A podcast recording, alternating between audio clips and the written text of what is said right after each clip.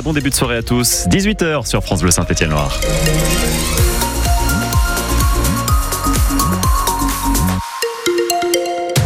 À 18h, un coup d'œil à vos conditions météo, douceur et grisaille. Voilà le programme pour les heures qui viennent. Soirée sèche, mais couverte pour la Loire et la Haute-Loire. 6 degrés pour Saint-Jean, 8 degrés à Saint-Etienne, 10 ce soir du côté de Feur. Demain mardi, on va rester au sec avec un ciel toujours nuageux. Peut-être quelques percées du soleil dans l'après-midi et des températures comprises entre 9 et 11 degrés dans notre région.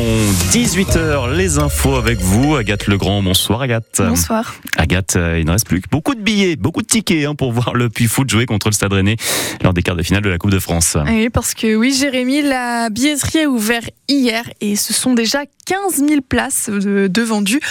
Le club envisage donc d'ouvrir de nouveaux espaces dans le chaudron. 15 000 places en moins de deux jours. Christophe Gauthier, le président du club, n'en revient toujours pas. Le début est toujours forcément euh, très dynamique. Déjà être à 15 000 au bout du deuxième jour euh, de l'ouverture des guichets, c'est incontestablement quelque chose d'exceptionnel et c'est pas attendu du tout.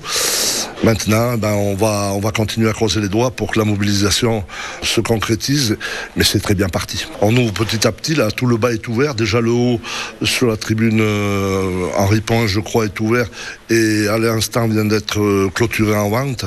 Donc, il faut de nouveau ouvrir des zones en espérant, pourquoi pas, faire quelque chose d'exceptionnel et de voir un stade extrêmement bien rempli. Ils ont un événement à croquer euh, inédit et qu'il faut qu'ils profitent de cet instant parce qu'il euh, se renouvellera peut-être, je leur souhaite, et, et je leur souhaite au puits, mais c'est toujours difficile d'atteindre 8 équipes sur 7000 engagés. Et pour acheminer les supporters altiligériens jusqu'à Geoffroy Guichard le 29 février, jour du match, c'est toute une logistique. 80 cars ont été loués et la région Auvergne-Rhône-Alpes met aussi la main à la pâte, c'est à lire sur francebleu.fr. L'ancien entraîneur des Verts, Jean-Louis Gasset, pose ses valises à Marseille. Il avait entraîné l'AS Saint-Etienne de 2017 à 2019 avant de partir pour Bordeaux, puis la Côte d'Ivoire. Il signe aujourd'hui sa prise de fonction à l'Olympique de Marseille après le départ de Gennaro euh, Gattuso.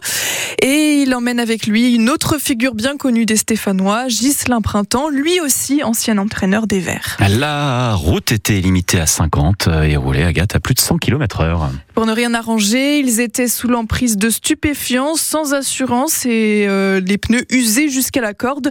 Le propriétaire d'une moto et d'une Porsche se sont donc vus euh, immédiatement saisir leur véhicule par les gendarmes de la Loire. L'escadron euh, effectué un contrôle routier ce week-end sur la route du Puy à L'actualité ce soir, Agathe, avec les proches de l'opposant russe Alexei Navalny qui réclame toujours son corps. Et les autorités russes annoncent aujourd'hui que ce ne sera pas fait avant 14 jours. Elles veulent mener des expertises pour comprendre les causes de la mort d'Alexei Navalny. La famille, les ONG ou même le gouvernement britannique voudraient quant à eux une enquête indépendante. Les États-Unis de leur côté envisagent de nouvelles sanctions à l'encontre de la Russie. Cela fait trois jours que l'opposant russe est mort en prison. On en parle depuis hier soir, depuis les annonces de Bruno Le Maire. Il va falloir euh, économiser 10 milliards d'euros sur le budget de l'État. Et euh, pour ça, pas question de toucher aux impôts, rassure le ministre de l'économie. Oui, mais alors, concrètement, Raphaël Elbenstein, comment Bercy compte-t-il s'y prendre pour réduire les dépenses? Premier volet de ce plan d'économie, la baisse de la dépense publique. 700 millions d'euros sur la masse salariale via des reports de recrutement dans la fonction publique. 750 millions sur les achats en mutualisant par exemple certains contrats de fourniture, une réduction de 25% des surfaces de bâtiments occupées par les administrations pour réduire les loyers à payer. Deuxième volet du plan, des reports ou annulations de projets, notamment 800 millions pour l'aide au développement. Et troisième volet, une révision de certaines politiques publiques, comme ma prime rénov, dont le budget aurait dû passer cette année de 3,6 à 5 milliards d'euros. Ce sera finalement limité à 4 milliards, avec sans doute moins de ménages éligibles au dispositif.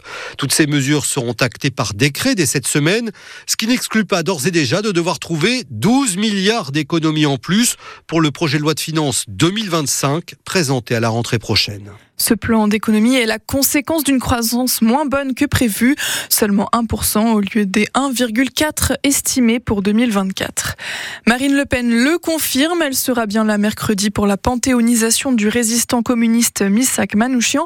Le président Emmanuel Macron avait indiqué hier que la, présence du Rassemblement national à cette cérémonie n'était pas conseillée, des propos qui ont depuis agité la sphère politique d'extrême droite et qui estime quant à elle qu'elle qu'elle doit être présente pour ce moment symbolique. Et on vous en avait parlé ce week-end. Une des fresques peintes à Aurec-sur-Loire faisait partie des 10 finalistes pour être élue plus belle fresque peinte en France en 2023. Le concours s'est achevé hier soir avec une troisième place pour l'œuvre aurécoise peinte sur un des murs de la teinturerie.